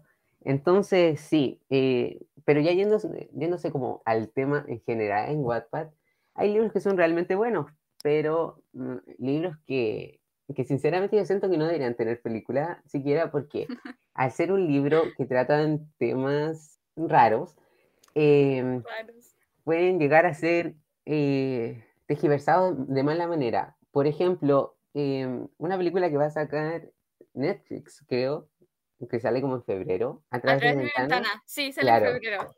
Em, bueno, esa película trata un tema, bueno, varios temas, pero por ejemplo, trata varios clichés que realmente hace que, que la película esté apuntando eh, este cliché a un público eh, juvenil, pero en una plataforma que también es utilizada por eh, de distintas, distintas edades.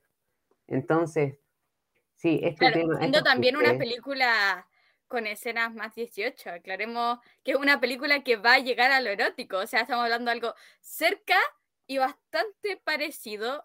Yo diría hasta más subido de tono que After. Claro, eh, entonces yo siento que eh, el hecho de tratar estos clichés, porque son clichés, eh, al final, porque ese libro, tú lees una página, la primera página, y tú sabes que ya va a pasar cierto cliché, hace que los jóvenes que estén viendo esa película, esto nombra a los jóvenes más que a los adultos jóvenes, porque los jóvenes en la adolescencia son más susceptibles, entonces al ver esto, que estas supuestas realidades eh, pasan con tal normalidad que piensan que esas cosas le pueden llegar a pasar cuando en realidad muchas veces no pasa. Entonces, eh, hace que crean como un escenario en su cabeza que, que muchas veces escapa de la realidad y que por eso siento que en esos temas en específico que, tienen, que tengan que ver con eh, como las consecuencias que deje en el, eh, como en el público, es donde recae el problema en Wattpad.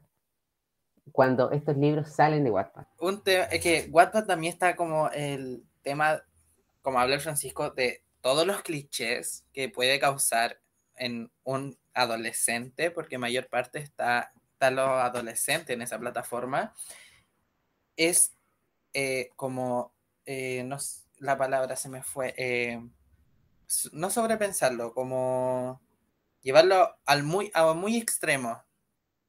¿Caché? Por decir, hablan, no sé, de una relación amorosa que puede ser muy perfecta, muy, eh, no sé, corazones por allá, mariposas por allá, una relación como totalmente normal, se podría decir, no, no normal, sino que lo sobre exponen demasiado en ese ámbito, pero en la realidad es totalmente distinto.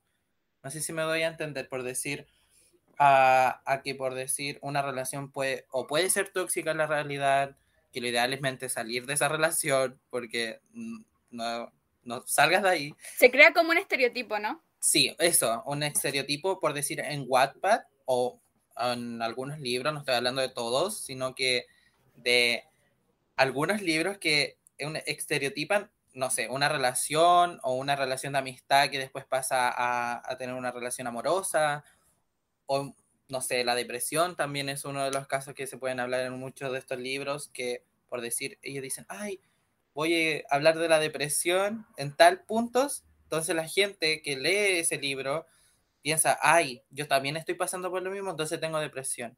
O se diagnostican algo que realmente no lo es.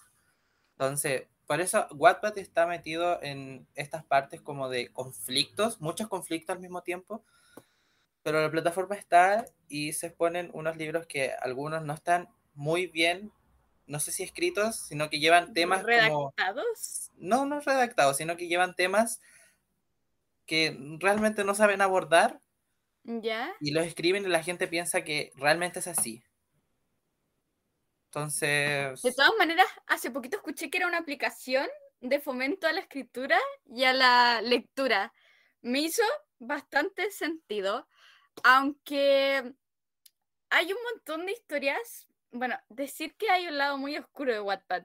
Está el lado bueno de todo lo que es como literatura que es buena, que uno puede llegar a salir en, en todo esto como de librerías, pero como que muy poco nada se habla de este lado como oscuro y muy poco nada se controla este lado como como que pierde coherencia en Wattpad si no me explico. Pero también lo hace tan eh, atractivo, yo creo que como para todos estos lectores jóvenes, porque no tiene una censura, no, no tiene como un, un stop, claro, como en las plataformas que vemos como YouTube, TikTok, no tiene, no tiene esa como, oye, aquí esto es muy explícito, aquí esto está siendo como violento para el, lector, como que no, como que te deja subir y transmitir todo lo que tú desees. Entonces, a veces estos lados como más de fanfic o algún otro tipo como de historia, a veces nos vamos como en algo bastante, bastante turbio. No sé qué piensa la Camila. Mm, mm, no sé, como fan de leer en digital, pero cuando se trata de Wattpad es una plataforma gigante, gigante, que aborda muchos temas, tiene diversos contenidos. Em, me acuerdo que yo conocí Wattpad en séptimo y hasta yo incluso traté de escribir una historia que, bueno, salió eh, horrible. claro. Y yo me acuerdo que lo conocí porque estaba buscando un libro que me hicieron leer en el colegio, que era Francisca, yo te amo, que por cierto en ese tiempo lo amaba. Y después me di cuenta de que abordaba mucho más, pues. tenía eh, infinidad de historias escritas por niñas, eh, adolescentes, adultos. Y yo no se entretenía igual porque abordaba temas que eran eh, que uno vivía actualmente como una niña, no sé, por 12 años y ahora que tengo 17 también he visto historias de acuerdo a mi edad, pero igual hay que tener ojo porque em, como aborda muchos temas, también hay que tener ojo de que una niña, por ejemplo, de 12 años no puede estar leyendo, no sé, a través de mi ventana, aunque uno dice que no debe leerlo, pero aún así uno lo lee porque le da curiosidad. Pero a claro, es el libro más leído de Wattpad. Sí, pues entonces, además que una niña de 11, 12 lo haya leído y le entretuvo el libro, pues al final aquí estamos con cosas. Si el libro igual era bueno. Eh, el final era bueno. Ups. Eh, Me llamo. Hay atrapada. Chuta, declaración. bueno, exceptuando algunas cosas, por supuesto. Y a mí igual me entretiene porque, por ejemplo, cuando uno va leyendo una historia, están como los comentarios y yo, por ejemplo, personalmente me voy guiando por la cantidad de comentarios que tiene un párrafo y yo digo, ah, 4.000 comentarios, aquí se viene bueno. Ah, Entonces, como que, y claro, y uno como que hace spoiler, eh, viendo la cantidad de likes que tiene, y también como la gente va reaccionando igual que tú, pues entonces no sé, igual como que lo encuentro. Los comentarios son la parte más destacada de Wattpad, son uno de los puntos en los que los lectores como que de verdad agradecen que existan. Son muy chistosos a veces. La verdad es que a mí me Sí. entretiene bastante. Cuando ponen Creo que- como team, no sé, team Ares, eh, amo esta parte, cosas así, como que a veces son muy chistosos los comentarios. Sí, ha sido muy perturbador ver lo que está saliendo últimamente en Wattpad. Hace poquito me topé con una historia, de verdad, es que yo no me lo pude creer cuando lo vi. Colgate 360, no sé si han visto esto en TikTok. Sí lo Ay, no lo en romanticen, por favor. No, por favor. Ay, sí, Se sí lo vi. Ahí yo encuentro que eso ya sobrepasarse los límites. Ya, entiendo, por ejemplo, el hijo del Rey León y todo Ah. eso. eh. Entiendo que, eh, no, entiendo que eso ya sí, pero es que ya un cepillo de dientes, como que por favor paremos. Stop, Sí. chicos. Entiendo todo, dijo la Camila Stacars, pero me da este dientes. Un cepillo de dientes no, pero todo lo demás sí. No, mentira, no se crean, chicas. Eso Incluso empezó esto como de eh, humanizar esto, por ejemplo, el de León, el cepillo, y uno queda como, wow, me enamoré, o sea, El entendible. Pero cuando uno lo ve, igual es como, es, es raro, o sea, es como, me enamoré de un cepillo de dientes. Después la va a comprar así. Pero fue muy perturbador ver una historia. Era un fanfic del Colgate 360 y, mm, y Rayita. Rayita, el personaje emblemático de Wattpad. Creo que no hay un personaje que tenga tantas historias como Rayita. Rayita es T eh, partido nene. Para aquel que no entiende que es como tu nombre.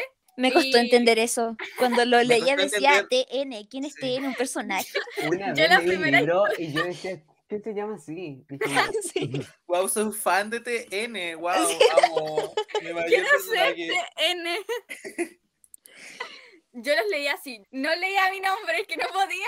No, yo tampoco, lo leía como TN hizo tal cosa, TN esto, y yo como, ¿quién es TN? Explíqueme, por favor. Y yo buscaba el contexto en los comentarios, así como, ¿quién es TN? Claro, nunca le iba a encontrar si era yo, bots. Era yo. Ah, entonces podemos saber de aquí que leíste cosas con TN. Bueno, pillamos. Bastantes cosas por lo visto. Leíste el de Colgate, te pillamos. No, el de Colgate no. Eh, Yo, la Eso verdad, ahí. chicos. tengo una relación con el colgate 3. no lo quería hacer público, pero bueno, aquí estamos. No, no sé. Bueno, ya pasando al último tema de esta sección. Y es que estos chicos están teniendo lecturas bastante interesantes. Así que yo quiero que cada uno me cuente sus lecturas.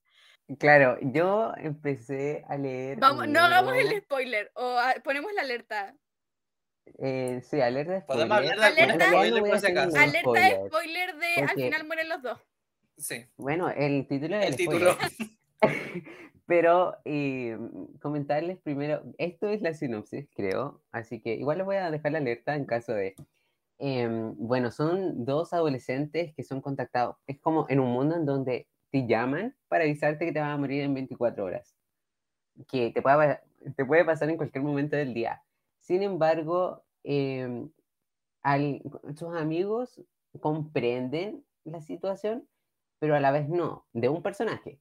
Del otro personaje ya vemos como otra parte de la historia que tiene una mamá muerta, el papá está en coma y él está pasando por esta situación de la llamada. Entonces, claro, ahí se vienen, eh, existen aplicaciones como para, para encontrarse con personas. eh, bueno, existen dos aplicaciones. Una ya es para encuentros eh, más eh, mayores de 18 y eh, la otra aplicación es para encontrar a, tu último amigo. La aplicación se llama Último Amigo. Y bueno, en esta aplicación, eh, claro, em, los dos personajes principales se encuentran y en esta aplicación básicamente el amigo que tú encuentres te, te puede acompañar como a hacer tus últimos deseos, cosas así, cosas que quieras hacer como en tu último día.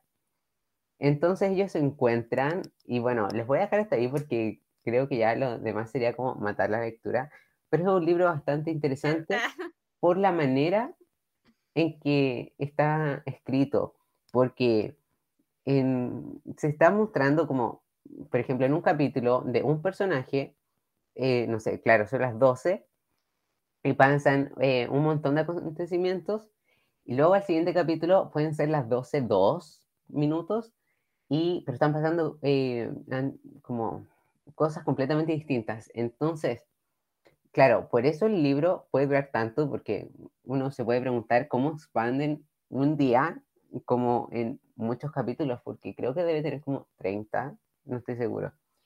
Entonces, claro, es bastante interesante su forma de escritura y eh, de la redacción. Y es bastante bueno si alguien lo quisiera leer.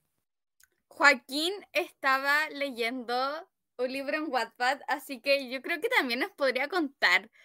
Aunque al final mueren los dos, eh, es una de mis lecturas pendientes. Lo, lo voy a tener pronto. Joaquín nos va a contar.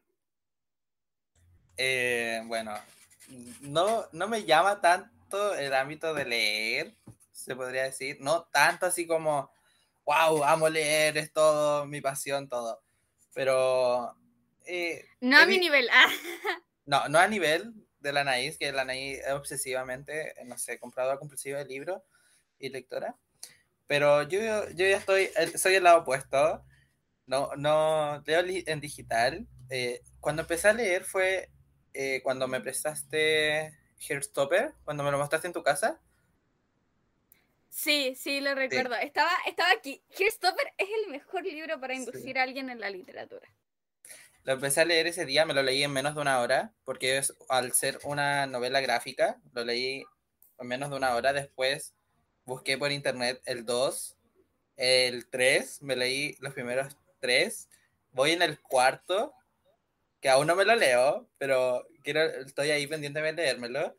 Y también empecé a leer en Wattpad eh, Tres Pasos Atrás, que es de Writing Blue, que es eh, una, novela, una novela de Enemies to Love, creo que es, eh, que pasa como de... Lovers. Ya, Lovers, que pasa como de, no, no, es como tan de enemigos, que son de dos hombres, de uno que tenía como su vida hecha, pero le pasa algo en esta historia, que empieza hablando así, entonces como que ya empieza su vida totalmente a cambiar y está el otro personaje que van en, el, en la misma escuela, también es casi del mismo ámbito de él, pero hay todo un drama de cómo ellos son no, no son como enemigos enemigos, sino que se llevan mal en un caso por, no sé, vamos a hacer un, spoiler pequeño de jugar fútbol y quieren que uno de estos personajes entra el que el personaje principal de su equipo por ser bueno, ser hijo de un futbolista eh, mundialmente conocido. Entonces entra como todo ese eh, como enemistad de que él quiere que entre, el otro se lleva mal con él, pero está voy, voy casi a la mitad del libro, que está muy bueno. Así que eso... Todavía está en, en actualización. Sí, está en proceso. Creo que hoy subió un capítulo, es el 34, si no recuerdo mal, o 36 por ahí. Pero es muy bueno, lo recomiendo si quieren empezar a leer una novela de Enemies to Lovers, que es como un poco más llevado. Em, no tan enemigos a eh, una relación, pero es bonita, a mí me gustó. Recomendada al 100. Y eso he leído, no sé, hasta el momento, creo, no, no que yo recuerde, pero vamos bien, vamos bien. Vamos avanzando. La Camila, no sé si estaba leyendo hace poco. La, hay que decirlo, ha estado bastante callada en este segmento, pero espero tenga que contarnos con respecto a sus lecturas. No sé qué, qué ha estado leyendo. Pido perdón porque, mm, bueno, como no me basta leerme uno, me leo tres. Estoy con las alas de Sophie eh, antes de diciembre y tardes de, tardes de otoño, porque me pasa mucho que llego como, la, como a la mitad de un libro y empiezo a leer otro porque, claro, digo, ya lo voy a terminar, voy a empezar con otro. Y como no me basta tampoco, quiero empezar a leer Harry Potter, pero Harry Potter ya sería demasiado. Entonces estoy tratando de terminar primero Las alas de Sophie, que por lo que llevo es un libro, Ana, historia por esto, porque lloré las primeras 100 páginas. Y es un libro como, no sé si decirlo así, como de superación, no sé si me explico bien con las palabras. Eh, sí, o sea, es como que... Lloró, no es triste.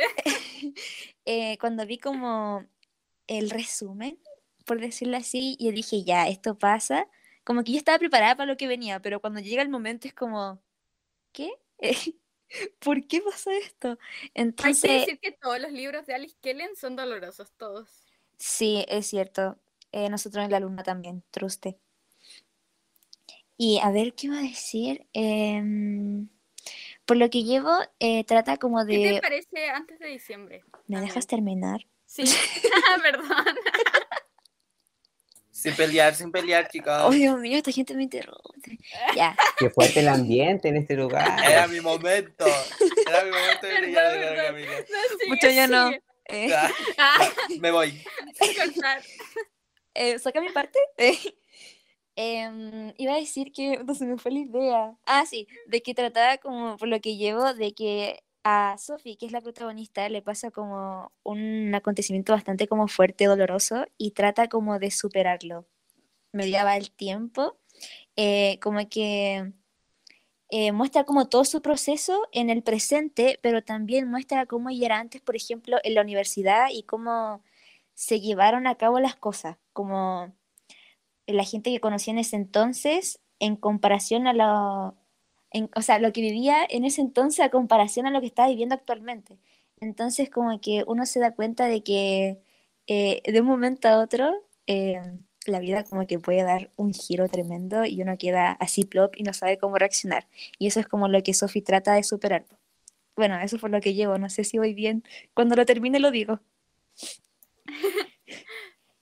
Y antes de diciembre, como que lo leo como cuando tengo ganas. La verdad, soy sincera, como que digo, no tengo nada que hacer, ya vamos a leer unas cuantas páginas. Pero me gusta 5 de 10, porque como que tampoco le he tomado como el ritmo seguido a leerlo, entonces como que voy muy pausada. Además también lo mezclo con tardes de otoño, entonces como que ya me mezclé mucho en la historia. Está todo mezclado, mana. y- Sí, en todas partes. Entonces no, no podría decir como mucho hablar de ese libro. Cuando venga la Antonia, que le explique. Antonia estaba, hay que decirlo, estaba invitada al podcast y la Antonia es adicta a Wattpad. Yo creo que se dio vuelta a la plataforma. Todo es culpa de la Nice por si acaso.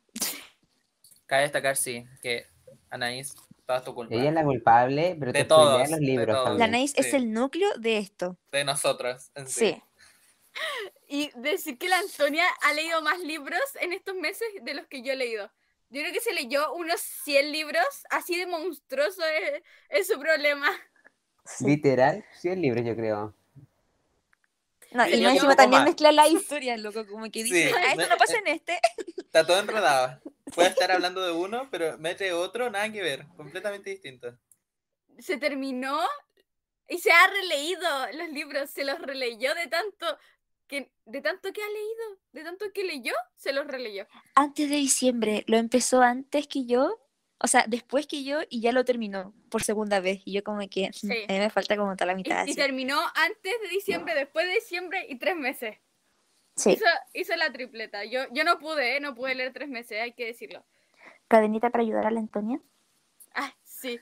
Pero las alas de Sophie, yo, yo sé que es bueno, porque es- obviamente es Alice Kellen, pero me, igual me da miedo. Ahora me da miedo, pero la Camila lo dice. Sí, es que es brígido, porque cuando iba leyendo yo dije, voy, sí, igual como que eh, pasan situaciones parecidas y yo no lo tomo de esa manera, porque en algunos libros como que eh, se toma de una manera distinta a la que no es real, entonces como que uno no lo siente tan íntimo. En cambio acá sí, po, ella dice, eh, se expresa cómo pasa o trata de superar todo esto y uno dice, claro, yo también así lo viví y me representa como persona. Y ahí lloramos. Pero Sí. uno, tengo aquí dos libros que leer de Alice Kellen, que uno es Las alas de Sophie y el otro es El día que dejó de nevar en Alaska. Eh, los dos me dan igual de miedo. Alice Kellen, el Francisco me está mirando. Prende tu micrófono y ya está. Claro, es que tengo un problema con Alice, que es sus, em, sus clichés. No me gustan, no me gustan cómo los aborda porque siento que son como muy quemados y no, no siento que, o sea, pueden haber- existir libros que sean buenos de ella, porque no los he leído todos, pero el día que dejó de nevar en Alaska yo lo leí, puede haber leído como dos o tres capítulos y no, no me enganchó, me daba cringe. Así como Fuertes Tres años. declaraciones. tres o cuatro años que lo leí. Cuando no, No, estábamos no, no desarrollados. recuerdo cuando lo, lo leí. ¿Cómo se saca? en Eh, momento- Cortar. No, pero hay que decirlo. Va, Tal vez porque soy Pisces, pero a mí me gusta mucho. Tiene que ver el signo. No, ¿Por qué llorona? por el Ay, yo soy un. Libra, soy muy romántica. No, pero igual, es cierto, eh, Alice Killen tiene como varios clichés, pero son bonitos, a mí, me, a mí me gustan, he leído varios clichés y me siguen gustando, como que no me agobian Es tampoco. que tal vez, tal vez Sorry Francisco, romance. ódiame, ódiame. No, es que el hecho de que a mí no me gustan tanto esas historias, en realidad me enfoco como en otras historias que sean, no en realidad no tan realistas, pero que no tengan tantos clichés como tan quemados.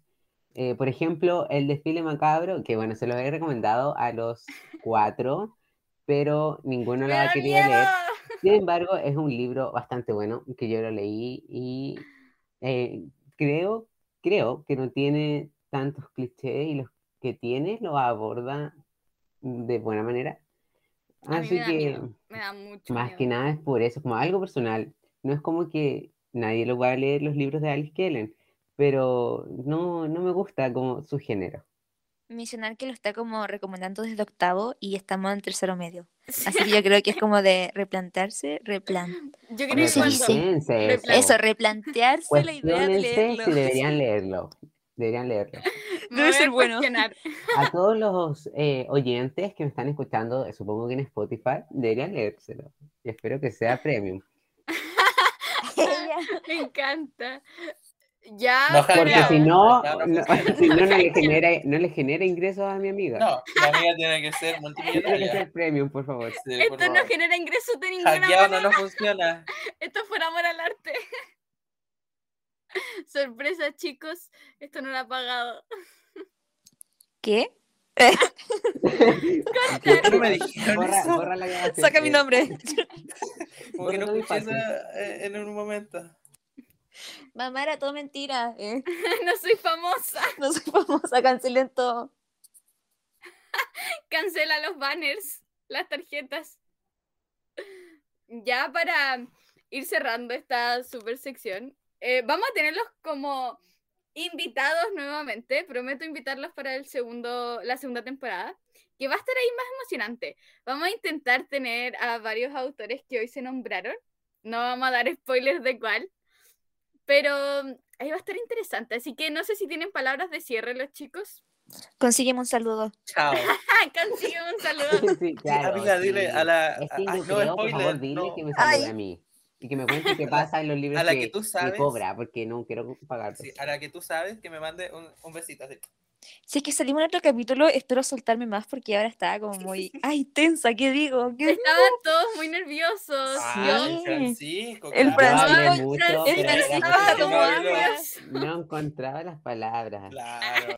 Bueno, ya nos despedimos, cerramos este último capítulo de la primera temporada del podcast. Muchas gracias por escuchar, muchas gracias por estar aquí. Así que a todo el público y les recomiendo un libro para cerrar. Sinestesia está en la Cierren. plataforma de. WhatsApp. Tiene actualizaciones todos los viernes a las vamos. 9 en horario chileno. No me sé la zona horaria, pero se lo quería. ese me parece Algo de 4 o 5, no lo recuerdo, por ahí. Y bueno, no se lean tantos clichés. eh, eso. Sinestesia no leen, tiene Moraleja. Si los leen, separen la realidad de la ficción, por favor. Sí. Para Por que no se dañen sus corazones ni su Sí. salud mental. que es muy Separemos la importante. realidad de la ficción. Y eso, siempre pónganse ustedes primero. No un libro. Por sobre No. todo. Por sobre todo, incluso un libro. Y que su salud Sí. mental mejore si es que está mal. Y si no, que siga igual de bien. Un besito. Besitos desde la agua. Saludos. vemos, Saludos a toda su bye familia. bye. Díganle que hablaron conmigo. Adiós. Que estén bien. Que me escucharon.